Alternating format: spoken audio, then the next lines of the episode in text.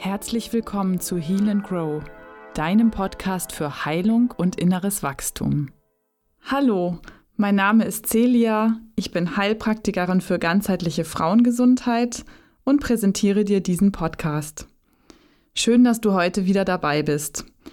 Ich begrüße dich jetzt zur zweiten Folge mit dem anthroposophischen Arzt und ehemaligen Direktor des Krankenhauses in Hamburg-Rissen, Professor Dr. Med Volker Fintelmann. Und jetzt geht's auch schon direkt los mit der Fortsetzung des Gesprächs.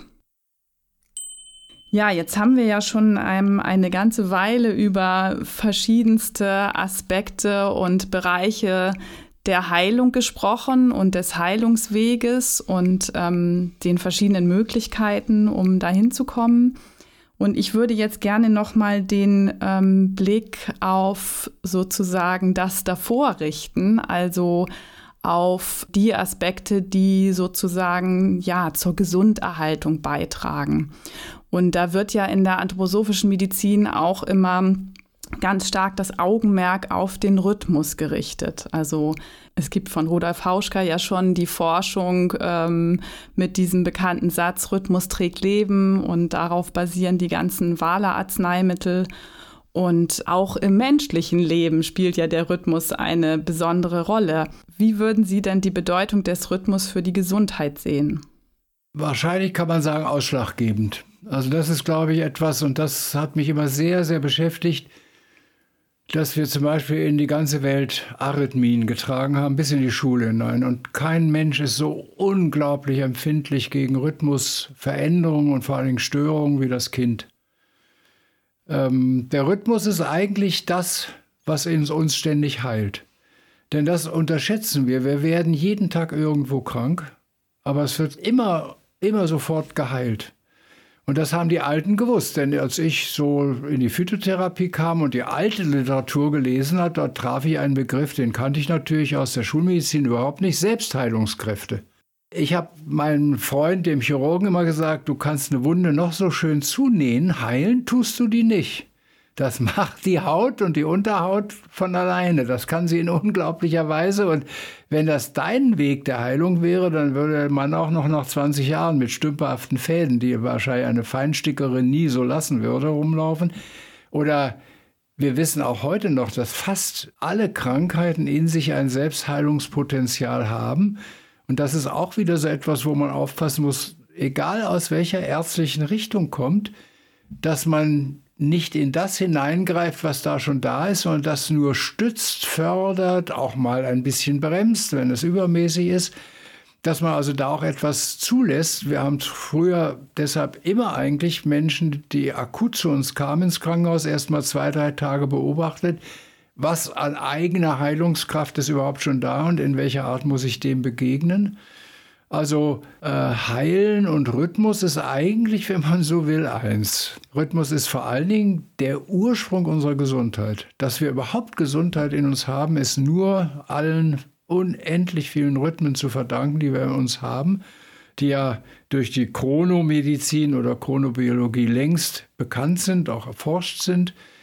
Und es gibt unglaublich gute Untersuchungen und Darstellungen, wie man eben zum Beispiel sehen kann, wenn man eben den Menschen jetzt chronomedizinisch untersucht, dass gestörte Rhythmen erstmal eine bestimmte Therapie gar nicht ermöglichen, weil dafür die Resonanz gar nicht da ist, sondern dass man erstmal zum Beispiel einen Rhythmus herstellen muss. Das kann dann das große Element der Kunsttherapeuten sein, damit überhaupt eine Arznei dann wirksam werden kann. Und das ist natürlich für einen Arzt, im Krankenhaus, der dann auch Kunsttherapeuten hat, der Pflegetherapeuten hat. Das Großartige, dass er nicht da mit seinen Arzneimitteln alleine steht, sondern dass er die in Resonanz bringen kann mit anderen Dingen. Äh, es gehört aber ganz eindeutig zu den großen Lebensfragen unserer Zeit. Wie bringen wir den Menschen wieder Rhythmus bei? Bis in die Arbeitswelt, bis in die Schulen, bis in das persönliche Leben des Schlafrhythmus. Ich darf das mal so ganz persönlich sagen. Ich glaube, das ist ein oft gemachter Fehler von Menschen ist, dass sie glauben, am Wochenende kann ich endlich mal ausschlafen. Dass sie aus einem Rhythmus, der ihnen nun durch den Beruf ein bisschen geprägt wird, sozusagen am Wochenende rausgehen, ist tendenziell krankmachend. Das muss man so sagen. So wie man auch ganz klar sagen kann, du kannst auch zu viel schlafen und dadurch krank werden wie du natürlich auf jeden Fall auch krank wirst, wenn du zu wenig schläfst. Also das Schöne am Rhythmus ist, dass er sehr robust ist. Es ist jetzt nicht so, wenn du ein, zwei, dreimal arrhythmisch irgendwie dagegen verstößt, dann bist du gleich krank. Aber es ist zum Beispiel sehr, sehr interessant zu erleben. Ich habe das an mir selber sehr deutlich erlebt, wie ich bis so auf etwa 30 Jahre alt sehr, sehr frei mit meinen Rhythmen umgehen konnte. Und dann fing es an, doch etwas mühsamer zu werden. Also ich habe das zum Beispiel an meinen Nachtdiensten auch erlebt. Da, wo ich Nachtdienste früher mit links ableistete, fielen die mir in 40 Jahren viel schwieriger. Haben die mich viel mehr angegriffen. Ich will nicht sagen gekränkt, das ist nur im übertragenen Sinne. Also Rhythmus, um es noch einmal ganz in eine Form zu bringen, ist der Ursprung der Gesundheit. Und insofern kannst du überhaupt nur einen Menschen über das Heilen in seine Gesundheit zurückführen durch Rhythmus. Das hat aber auch die alte Medizin gewusst. Dreimal täglich zum Beispiel ist so ein Rhythmus. Und ich kann das immer so schön aus dem Selbsterleben sagen, wenn ich mir mal was verordne, dreimal täglich zu nehmen, muss ich fix aufpassen, dass ich nicht schon sehr bald den abendliche oder die mittägliche oder so vergesse. Also auch das ist ganz lustig zu erleben, wie man selber sozusagen gar nicht so einfach, obwohl man ja glaubt, dass man da schon ganz tüchtiger wäre, das leben kann, was man dann seinen Patienten verordnet. Das war auch eine Sache, die ich gerne loswerden möchte, vor allen Dingen auch für jüngere Ärzte, jüngere Heilpraktiker. Fordere nie etwas von deinen Patienten, was du nicht selber leistest, denn das ist etwas, was ich fast ungezogen erlebt habe, wenn dann so ein sehr junger Arzt einem alten Patienten gegenüber sozusagen Forderungen stellte, zum Beispiel eines rhythmischen Lebens, das er selber gar nicht leistet. Also das gehört wieder in dieses Verständnis und das Liebewesen hinein. Äh, immer auch mal auf sich selber gucken, was leistest du eigentlich. Auch da habe ich ein ganz frühes Erlebnis gehabt eines Chefarztes, bei dem ich innere Medizin lernte, der ein Kettenraucher war und jeden Patienten, der ein Magengeschwür hatte und rauchte, also angefahren hat, als ob er die Sünde selber wäre. Und ich immer sagte, das kannst du gar nicht machen. Guck dir deine quitte gelben Finger an. Wie willst du dem denn jetzt sozusagen ein Beispiel sein, das Rauchen aufzugeben? Also da, da sind ganz viele Facetten, äh, aber rhythmisches Leben ist gesund.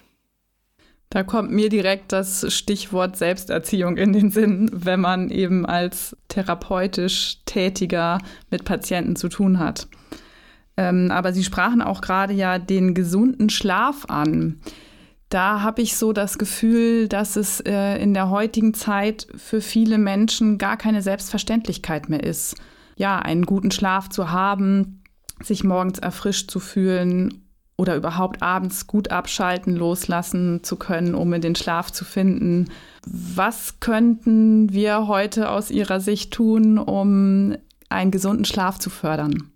Das ist eigentlich fast ein ganz eigenes Thema, wenn man so will. Ich glaube, dass heute tatsächlich, und ich erlebe das auch selber, es deutlich schwieriger ist, einen gesunden Schlaf zu haben, wie man ihn früher erlebt hat und mit dem ganz frisch morgens aufwachen weil wir unterschätzen, wie sehr wir während des Schlafes ja bewusste, aktive Menschen sind, eben in einer anderen Existenzform als am Tage äh, und an Geschehnissen teilnehmen, die sich sozusagen in einer Welt abspielen, die wir eben am Tage gar nicht sehen können, in der wir in der Nacht aber involviert sind. Einen wirklich guten Schlaf zu erzeugen bedeutet heute ganz klar, sich auf den Schlaf einzurichten man kann das auch ein wenig unterstützen durch äußere Maßnahmen. Da hat gerade die Phytotherapie ja wunderbare Pflanzen gehabt. In dem Baldrian, im Hopfen und anderen, der Passionsblume zum Beispiel, je nachdem, wo liegt eigentlich die Störung, nimmt man zu viel vom Tage mit hinein, hat man das Problem eigentlich gar nicht in den Schlaf zu kommen, hat man das Problem sehr gut einzuschlafen, aber nach einer Stunde oder zwei Stunden hellwach zu sein. Auch da muss man sehr differenzieren. Aber im Grunde genommen ist ganz, ganz deutlich, dass man eigentlich spätestens eine halbe Stunde, bevor man dann zum Schlaf geht, sich auf diesen Schlaf auch vorbereiten muss. Wenn man dann direkt vom Fernseher aufsteht und ins Bett stürzt, ist das überhaupt die denkbar schlechteste Vorbereitung. Wenn man dann gerade erst in dem letzten Moment den spannenden Kriminalroman aus der Hand legt, also ich nehme ganz bewusst drastische Beispiele, wenn man meinetwegen erst um 9 Uhr abends sein ganz großes, schweres Drei-Gänge-Menü isst und so weiter. Also ich glaube, man muss so ein paar dicke Dinger nehmen, damit man mal sieht, dass man gar nicht darüber nachdenkt, dass ein Schlaf wir haben das früher genannt, ich glaube, den Begriff gibt es wahrscheinlich auch heute noch, dass ein Schlaf auch eine gewisse Hygiene braucht.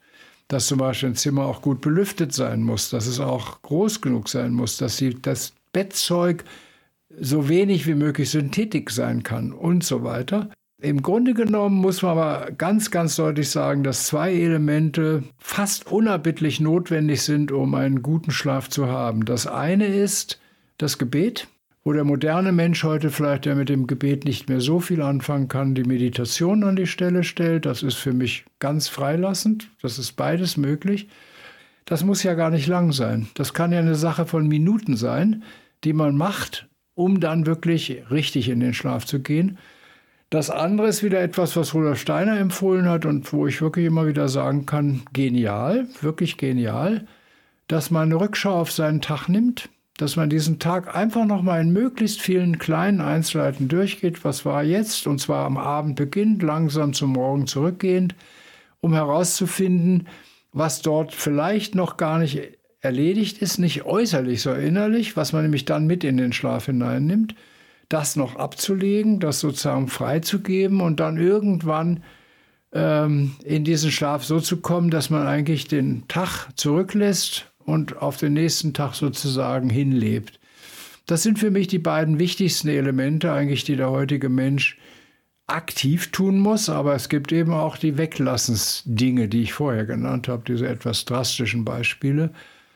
Ähm, ist ganz schwer zu sagen, weil das auch wieder ein sehr individueller Weg ist. Also ich glaube, dass man bis auf diese beiden großen Dinge, die ich einfach für sehr, sehr allgemein halte, Gebet und Rückschau, äh, viel Freiheit lassen muss, was der Einzelne tut. Aber auf jeden Fall muss er eigentlich eine Art von geradezu intensiver Konzentration im Wachbewusstsein noch einmal gehabt haben. Ich habe oft früher erlebt, dass Menschen eigentlich deshalb nicht gut schliefen, weil sie am ganzen Tag nie wach waren. Ist auch eine Sache, dass man manchmal zum Beispiel, das haben wir bei den Alten und die Schwestern haben uns das immer beigebracht, es gaben so alte Menschen, die schliefen am besten, wenn sie eine Tasse Kaffee vorher getrunken hatten, kurz vorm Schlafengehen. Also das würde ich jetzt keine gute Therapie finden, aber im Prinzip sagt das nur das, was ich vorher meinte. Du musst eigentlich eine ganz hohe Wachheit noch einmal erzeugen, um wirklich dann auch gut schlafen zu können. Vielleicht den Kaffee in potenzierter Form. Ja. Und meinen Sie, dass der Schlaf vor Mitternacht wichtig ist?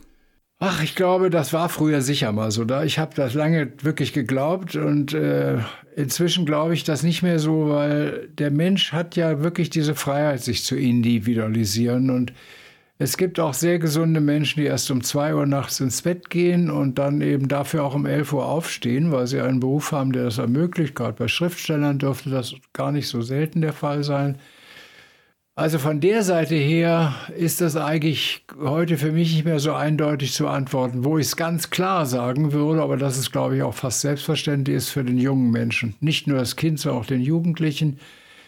Es gibt etwas, was viel zu wenig bekannt ist und was vielleicht auch letzten Endes noch einmal neu untersucht werden müsste. Aber es gibt Hinweise, dass die zirkadiane Temperatur, dass nämlich das unser Körpertemperatur ja einen Rhythmus hat, auch wieder Rhythmus, der zwischen Anstieg und Abfall sozusagen eine ganz interessante Kurvenbewegung macht, dass der beste Einschlafpunkt eigentlich dann ist, wenn gegen Abend die Temperatur auf den niedersten Punkt geraten ist. Also wenn man sieht, dass jetzt zum Beispiel die wirklich gesunde physiologische Körpertemperatur deutlich unter 37 gefallen ist dann sollte man zu Bett gehen. Das hieß natürlich, dauernd sozusagen Temperatur zu messen und das würde ich nicht empfehlen. Ich meine nur, dass da man ablesen kann, weil das ist nicht identisch bei den Menschen, dass der Mensch eben seine eigenen Rhythmen hat und dass deshalb der Schlaf vor Mitternacht zwar immer noch sinnvoll ist, aber auf keinen Fall so, dass man ihn zum absoluten Muss machen muss. Das klingt spannend. Also man könnte das ja schon mal so für eine Woche lang als Selbstversuch machen, dass man dann immer abends die Temperatur misst und dann vielleicht noch so auf sein ähm, Gefühl hört, wann denn auch so dieser Zeitpunkt wäre, wo man eigentlich müde wird. Und äh, vielleicht findet man dann ja für sich den Zeitpunkt raus, der einem selbst und ja, der eigenen Individualität gemäß wäre, um wirklich ins Bett zu gehen. Also so habe ich es bestimmt Patienten empfohlen, in dem Sinne, dass sie es wirklich mal eine Woche gucken, ob Sie da einen Punkt herausfinden, wo das geschieht, also wo die Temperatur relativ gleichmäßig immer am niedrigsten ist und auszuprobieren, ob das Ihren Schlaf stützt. Ähm, das ist eine Möglichkeit. Aber im Grunde genommen, finde ich, sollte man auch beim Schlaf heute deutlich das Individuelle nicht unterschätzen und nicht da irgendwelche starren Regeln geben. Gibt es denn noch etwas neben Schlaf und was wir natürlich ja alle kennen, gesunde Ernährung, ausreichend Bewegung, wo Sie sagen würden, das ist aus Ihrer Sicht zur Gesunderhaltung ganz zentral?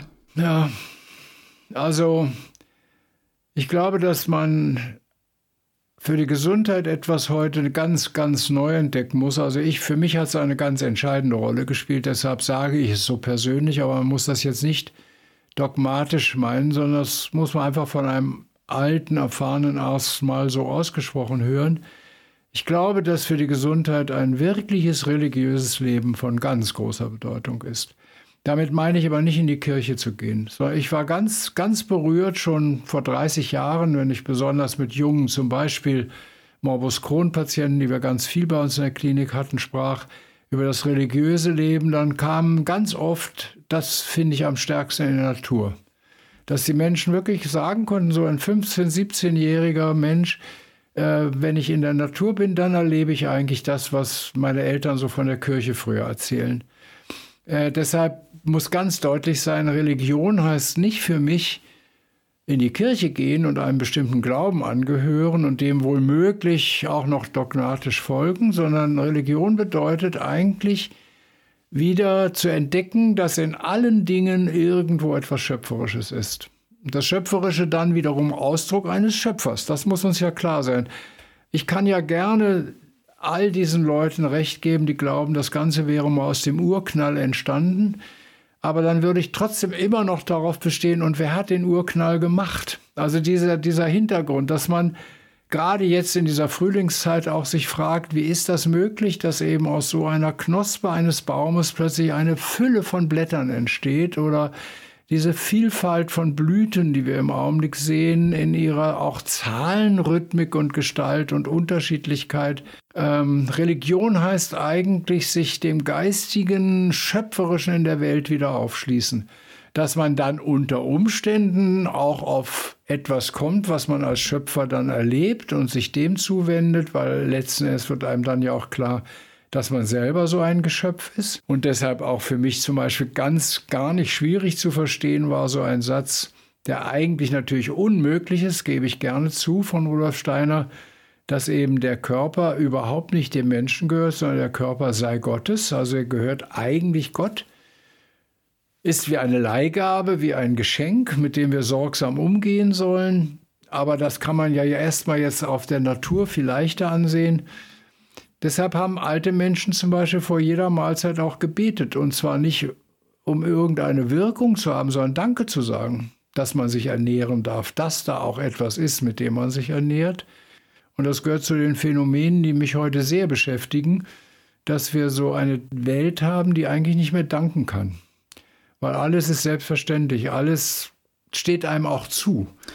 Ja, gerade auch die Dankbarkeit für unseren eigenen Körper. Also Sie haben es gerade sogar zitiert, dass er ein Geschenk Gottes sei. Ähm, und selbst wenn man das vielleicht noch gar nicht unbedingt so in den Fokus nehmen möchte, dass man ja trotzdem sich zum Beispiel abends täglich auch einmal dafür bedanken kann, dass man eben vielleicht gerade sich einigermaßen gesund fühlt oder dass ja auch immer, selbst wenn man eine Krankheit hat, auch noch irgendetwas Gesundes in einem ist und dass das Herz zum Beispiel den ganzen Tag geschlagen hat und einen einfach ganz treu sozusagen ja einem dient und dass äh, alle Körperorgane ineinander greifen, was ja eigentlich in sich schon ein Wunder ist, dass das sozusagen alles so funktioniert, ohne dass wir irgendetwas dazu tun müssen. Also das ja, wenn man sich da hinein vertieft in diese Betrachtung, dann kann man, glaube ich, dieses Wundervolle, was dahinter steckt, was eben auch etwas Schöpferisches hat, ja auch in sich aufnehmen und den Dank dafür vielleicht auch wirklich kultivieren. Wenn wir uns jetzt so mal die einzelnen großen Körperorgane anschauen, also Sie waren ja ursprünglich Gastroenterologe und haben dann auch immer wieder viel erzählt, dass Sie sich stark mit der Leber beschäftigt haben. Aber mich würde mal interessieren, gibt es denn ein Organ, das Ihnen über die vielen Jahre so ans Herz gewachsen ist, dass Sie heute sagen würden, ja, das ist eigentlich das Organ, was mich am meisten begeistert? Das kann es gar nicht geben. Das ist ein bisschen so, als ob sie die Mutter fragen würde, die früher noch sechs Kinder hatte, welches ist ihr das Liebste? Ja. Äh, es ist einfach so, weil ich durch meinen damaligen Lehrer, einen Professor Lindner, eben ganz stark spezialisiert war er auf die Leber, dieses Organ sehr früh und sehr intensiv kennengelernt habe, wie wohl vergleichbar kein anderes Organ. Und es ist gar keine Frage, dass ich diesem Organ eine ganz große Zuneigung auch heute noch entgegenbringe, auch als ich dann von Rudolf Steiner lernen konnte, dass dieses Organ eigentlich das ist, was mich am allermeisten mich selber erleben lässt. Also da, wo wir heute diese Frage haben, wer bin ich eigentlich, diese existenzielle Frage, ähm, ist die Antwort eigentlich vom Seelischen her auf die Leber gestützt. Sie ist das Organ, hat Rudolf Steiner gesagt, der Bewusstseinsseele, so hat er das ja genannt. Dieser Seelenaspekt, der zu einem selbst kommt, was dann in der Immunologie auch entdeckt worden ist. Aber ich habe auch eine ganz, ganz tiefe Zuneigung natürlich zu dem Herzen, was ich vorhin bei dem Kartegus schon sagte. Ähm, ich habe keine Mühe gehabt, Rudolf Steiner abzunehmen, dass das Gehirn kein so wichtiges Organ ist. Das ist interessant, einerseits in dem wirklich heute ja zentralen Begriff, dass das wichtigste Organ des Menschen überhaupt das Gehirn sei. Dem konnte ich nie folgen. Es ist ein wichtiges Organ, es ist ein zentrales Organ wie andere auch, aber ich habe in meinen Vorträgen meistens gesagt, es ist das am meisten überschätzte Organ. Weil wenn man alleine überlegt, wie wenig arbeitsfähig so ein Gehirn ist, dann erlebt man ja schon den riesen Unterschied zu einer Leber oder einem Herzen. Ein Herz ist wirklich absolut 24 Stunden tätig. Eine Leber erlaubt sich immer in zwei Stunden Ruhe, mittags im Allgemeinen, manchmal auch in der Nacht kurz, aber eigentlich mehr nur mittags. Aber so ein Gehirn ist ja meistens schon nach drei Stunden ziemlich erschöpft und sucht dann seine Ruhepausen. Außerdem ein köstliches Bild, das ich auch von Rudolf Steiner habe, ist es wie so ein alter Aristokrat, der sich erst in der Sänfte durch die Gegend tragen lässt, oben im Kopf und im Wasser schwimmend und ist ja wahnsinnig empfindsam. Wenn das Gehirn sich richtig mal kräftig bewegen muss, dann haben wir gleich eine Gehirnerschütterung. Nicht? Also so, das ist, insofern sage ich, das ist für mich als alter Sportler, und ich war immer ein schneller Sportler, also ein Sprinter und ein Stürmer, ist das kein so wichtiges Organ äh, gewesen. Einen großen Respekt habe ich immer auch vor der Lunge gehabt, weil ein Menschen mit Atemnot zu erleben, erweckt tiefstes Mitgefühl in einem. Man merkt, was das für eine unendliche Gnade ist, atmen zu können. Ich bin als Junge mal vom Baum runtergefallen, etwas unvorsichtig gewesen auf den Rücken und habe eben diesen berühmten Reflex gehabt, dass ich im Moment überhaupt keine Luft mehr kriegte. Und seit der Zeit weiß ich eben dieses Element, aber vor allen Dingen habe ich es an meinen Lungenkranken, vor allen Dingen Asthmatiker erlebt, was, was das für ein wirklich tiefes Leid ist, wenn man so nicht frei atmen kann. Und insofern so gesehen hat auch die Lunge für mich eine Bedeutung. Aber ich muss Ihnen noch einmal sagen, ich bin wirklich Vater aller Organe. Also ich liebe die alle und finde sie alle so unglaublich genial. Konstruiert kann man ja beim Organ nicht sagen. Komponiert eben wie ein Musiker. Äh, denn auch was so eine Niere leistet, das denkt sich ja kein Mensch, dass unsere beiden Nieren täglich 100 Liter Primärharn bilden. 100 Liter. Ich habe noch als Kind die Milchkannen vor mir stehen mit 10 Litern. 10 solche Kannen. Und was für ein Segen, dass es dann schafft, daraus nur einen zu machen, den wir ausscheiden müssen. Denn es gibt eine Krankheit, Diabetes insipidus heißt sie, da müssen die dann 10 bis 12 Liter täglich Wasser lassen. Das sind tief unglückliche Menschen. Also es geht gar nicht im Grunde genommen. Und so, wenn man das guckt, hat jedes Organ manches größer, manches kleiner seine Aufgabe und jedes ist genial. Die Organe sind einfach genial. Ja, da kann ich Ihnen nur zustimmen. Gibt es denn eigentlich nach Ihren jahrzehntelangen Erfahrungen als Arzt auch heute noch eine Krankheit, wo Sie sagen würden, die hat immer noch was Rätselhaftes für Sie? Ja, also ich kann mir überhaupt nicht anmaßen, alle Krankheiten im tiefsten zu durchschauen. Ähm, ich habe es bei Krankheiten mehr erreicht und weniger erreicht, ihre Art zu entschlüsseln. Habe mich ja, wie Sie selber natürlich wissen, ganz, ganz besonders auch der Krebskrankheit gegenübergestellt und einfach herausfinden müssen, was will sie, wo ist der Sinn einer Krebskrankheit. Das ist ja auch heute vermittel mal einem Menschen, dass das einen Sinn macht, so eine Krankheit. Das ist ja wirklich nicht einfach oder eben dieser doch recht schmerzhaften Krankheit auch einer multiplen Sklerose, besonders wenn sie eben in diesen Bereich der Lähmungen geht oder eben dieses schon erwähnten jungen Menschen mit einem Morbus Crohn.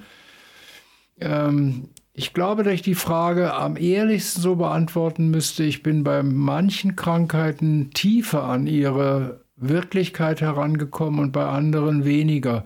Ich würde aber nie behaupten, dass ich eine, eine Krankheit auch völlig enträtselt habe. Glaube, das ist, äh, das wäre ziemlich Hybris oder Anmaßung, das so zu denken. Aber es ist schön, dass sie die Frage als solche gestellt hat, denn das ist eben gerade die Aufgabe, die wir Diagnose nennen. Nicht jetzt irgendwelche Computertomographien und Laboruntersuchungen zu machen, die sind Hilfsinstrumente, die brauche ich, auf die stütze ich mich dann auch. Aber erstmal muss ich eigentlich in dieses Gegenüber einer Krankheit hineintauchen und ergründen, denn das ist ja ein riesen Unterschied, ob ich eben zum Beispiel jetzt einen Morbus Crohn oder eine Colitis ulcerosa habe. Das sind geradezu polare Krankheiten. Übrigens sehr interessant, dass das eine eine ganz männliche Krankheit ist, die natürlich auch Frauen haben können, und das andere eine ganz weibliche Krankheit. Die Colitis ist eine ausgesprochen weibliche Krankheit. Ähm, man müsste geradezu, und das ist wirklich so, den Morbus Crohn durch die Colitis heilen. So kann man natürlich nicht arbeiten, aber im Prinzip tun wir es so, indem wir den Crohn entzündlich machen und die Colitis sklerotisch machen. Nicht? Also eben, indem wir diese Polare sozusagen dann äh, aufnehmen. Ich nehme solche Beispiele, um dem Zuhörer auch deutlich zu machen, wie man in so Krankheiten ganz anders hineinschaut, dass man zu solchen Antworten dann auch kommt, ohne aber eben noch einmal zu sagen, was nun wirklich der eigentlich tiefste Sinn eines Morbus Crohn gegenüber der Colitis ulcerosa ist. Da würde ich doch lieber bescheiden bleiben und sagen, ich weiß manches, aber noch lange nicht alles. Also er gibt schon auch rätselhafte Krankheiten. Wie ist es denn bei den Autoimmunkrankheiten? Also nehmen wir mal als ein Beispiel Hashimoto, wo ich erlebe, dass das eben heute sehr, sehr viele junge Frauen haben, also in ihren 30ern. Ähm, und es oft noch so wie unerklärlich scheint, dass das wie eine Epidemie ist. Und wo kommt denn das plötzlich her?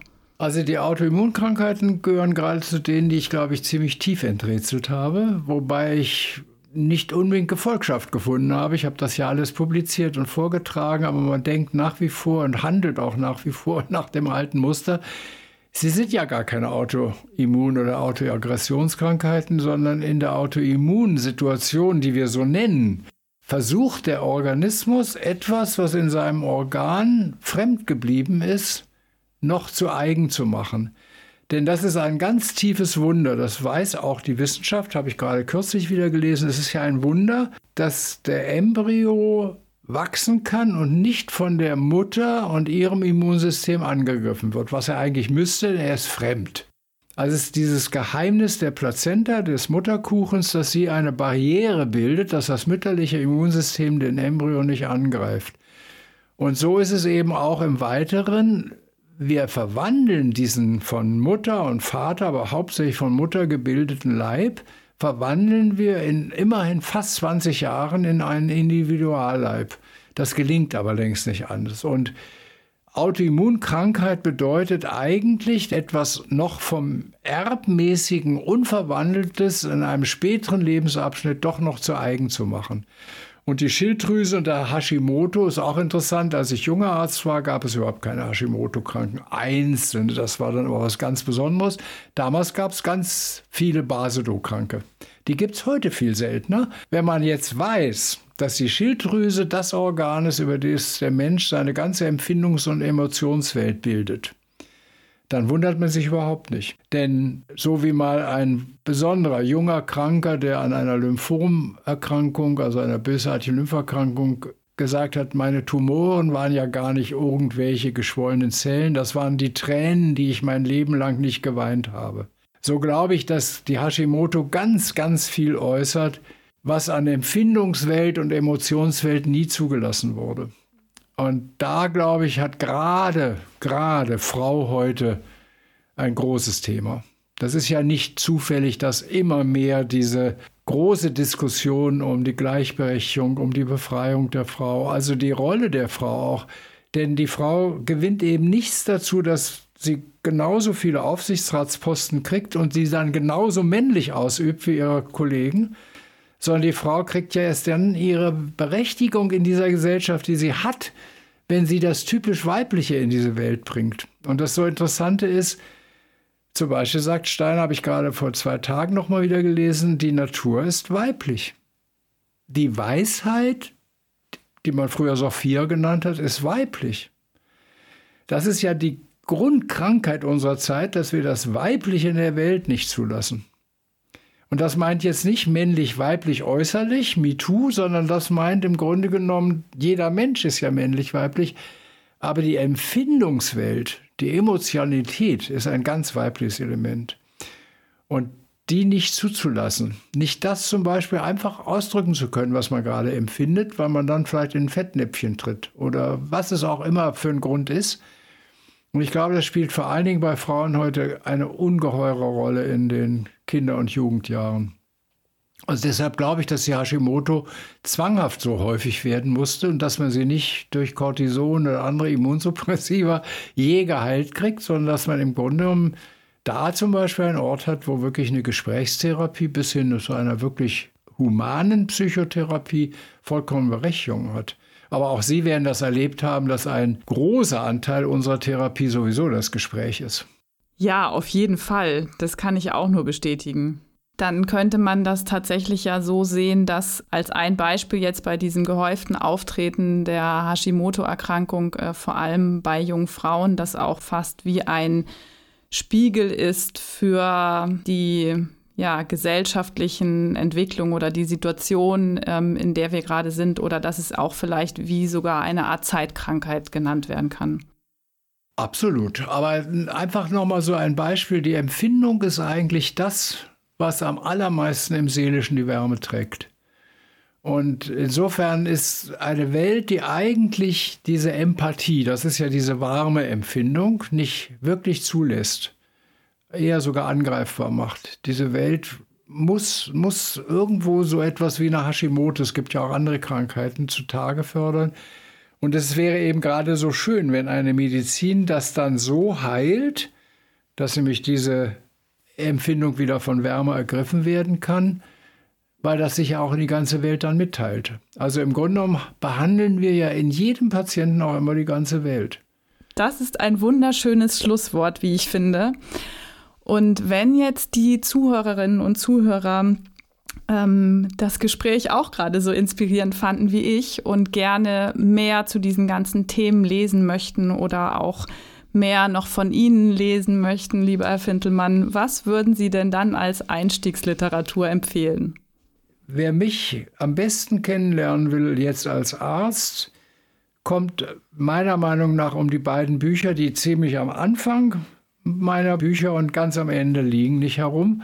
Das ist die intuitive Medizin die zwar natürlich für die medizinischen Berufe geschrieben worden ist, aber nach meinem guten Kenntnisstand mindestens zur Hälfte von Laien gekauft und gelesen wird. Also sie ist laienfähig, auch im Verständnis. Und dann eben dieses Altersbuch, was ich dann ganz bewusst auch nochmal in diese Welt hineingeschrieben hat, die Wiedergewinnung des Heilens, weil das eine der ganz tiefen Kränkungen meines Arztwesens ist, dass eine Medizin das Heilen aufgegeben hat. Das ist nicht, das kann ich so sagen, weil ein ganz großer der Schulmedizin, Bernard Lohn, ein, einer der berühmtesten Kardiologen, die wir so im vorigen Jahrhundert hatten, ein großartiges Buch, aber auch ein tragisches Buch geschrieben hat. Und er hat es genannt, die verlorene Kunst des Heilens. Er hatte es gelernt von seinem Lehrer und hat es dann immer mehr eingebüßt und hat die technische Kardiologie entwickelt. Und ich habe immer gewusst, irgendwann muss ich dem noch eine Folge schreiben, die verlorene Kunst, die wiedergewonnene Kunst. Und ich habe den Begriff Kunst jetzt nicht genommen, sondern das schlichter genannt, die Wiedergewinnung des Heilens. Es sind aber eben beides sehr persönliche Bücher. Also die darf man nicht so lesen, dass man damit jetzt ein Lehrbuch hat. Ich habe mich auch deshalb immer gewehrt, aus der intuitiven Medizin ein Lehrbuch der anthroposophischen Medizin zu machen. Der Verlag wollte es gern sondern das ist eine sehr, sehr persönliche Darstellung dessen, wie ich Medizin nicht nur sehe, sondern wie ich sie gelebt habe, wie ich sie praktiziert habe. Und das Gleiche gilt für das Heilen als nochmal. Das ist aber ein Buch, das nun ganz auf den Laien gerichtet ist.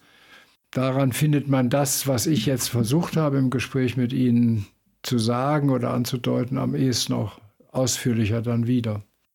Ja, vielen, vielen lieben Dank für das Gespräch und für Ihre Zeit und für die vielen Impulse, die hoffentlich viele Zuhörer finden werden. Ja, danke auch Ihnen.